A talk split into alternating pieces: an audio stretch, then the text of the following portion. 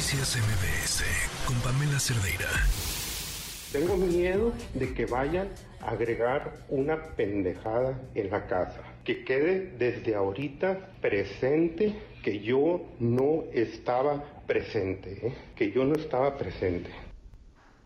Esa voz que están escuchando es la del doctor Gustavo Darwin Aguirre Castro. Justamente estábamos platicando de él al inicio de este espacio. Pues prácticamente bajo un proceso legal por pedir un, medicamento que pide de forma habitual para poder hacer su trabajo. Pero en esta, eh, pues yo me imagino que intento de control del fentanilo por parte de las autoridades, pues aventaron sus dardos al peor lugar y no es la primera vez que pasa a los médicos. Nos acompaña en eh, la línea Gustavo Darwin Aguirre. Gracias por acompañarnos. Buenas tardes. Muy buenas tardes. Gracias por acompañarnos. También nos está en la línea su abogado, licenciado Antonio Juárez Navarro. Gracias, abogado. Buenas tardes. Buenas tardes, Pamela. A ver, arrancamos contigo, Gustavo. Tú llevas comprando este medicamento cuánto tiempo, cuántas veces ha sido y qué ¿Y qué pasó en esta última ocasión? ¿Qué fue distinto?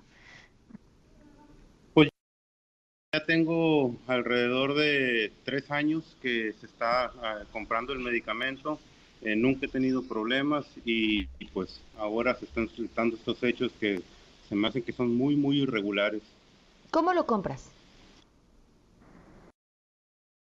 Esto se compra con una, con una receta que te hace llegar Cofepris.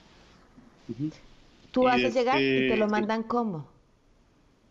Eh, la receta le expide Cofepris. Ok. Y luego, ¿a quién le compras el medicamento o cómo te lo hace llegar? Es una farmacia certificada y la farmacia es la que se encarga de hacer el, el envío. Claro. Ahora, Gustavo, ¿por qué tienes tú que comprar este medicamento?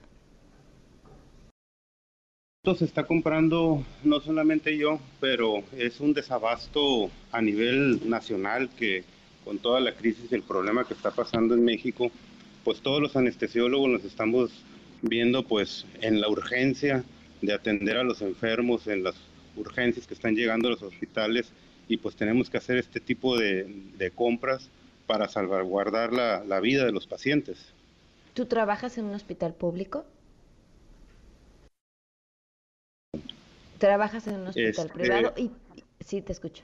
Son, son, pues son alrededor de 15, 20 hospitales privados y pues donde me solicitan los servicios, pues yo tengo que acudir. Claro, ahora entonces es una práctica común que los anestesiólogos compren su medicamento. Exactamente. Ok, ahora sí, vamos con tu abogado. Eh, buenas tardes. Eh, ¿Cuál es la situación legal hoy de Gustavo? Buenas tardes, Pamela. Gracias por su tiempo y su objetividad periodística, como siempre. Este, pues, legalmente él no ha sido acusado como tal de forma, de manera formal ante un juez, no ha sido vinculado a proceso, no ha sido, no está en calidad de imputado porque no se le ha hecho imputación alguna, y ni siquiera ha sido citado ni como testigo, ni como, ni como eh, eh, probable responsable de un hecho criminal simplemente, como él lo mencionó, lo llaman, no lo llaman, llegan a su casa y se la quitan y no lo han ni siquiera citado. La carpeta de forma oficial, la que obra en la, en la, en la fiscalía, no la conocemos, está en indefensión en este momento. Y la situación legal es que estamos ante la solicitud del amparo de la justicia federal en el tribunal de distrito, el juzgado de distrito, este, y estamos quizás a unas horas de que el juez nos notifique si estamos seguros de que nos va a autorizar la, la, suspensión provisional del acto reclamado, que es que no lo vayan a detener a él. Y estamos también tramitando la, suspensión en cuanto al inmueble que le quitaron de forma ilegal. Claro, ahora, eh, ¿por qué no les quieren mostrar la, carpeta de investigación? Pues eso es lo que quisiéramos saber. El doctor eh, tomó esta defensa apenas hace una semana aproximadamente sin embargo, en sus primeros pasos, después de que le quitan su casa delante de sus hijos y su esposa, eh, él acude, así como se le indicó la fiscal, de manera extraoficial, eh, aporta este, correos de la COFEPRIS donde se surtían los medicamentos, aporta algunos documentos y este, él pedía copia de la carpeta y le decían, no, es que no hay copiadora, no, es que ahorita no se puede, y nunca se la dieron.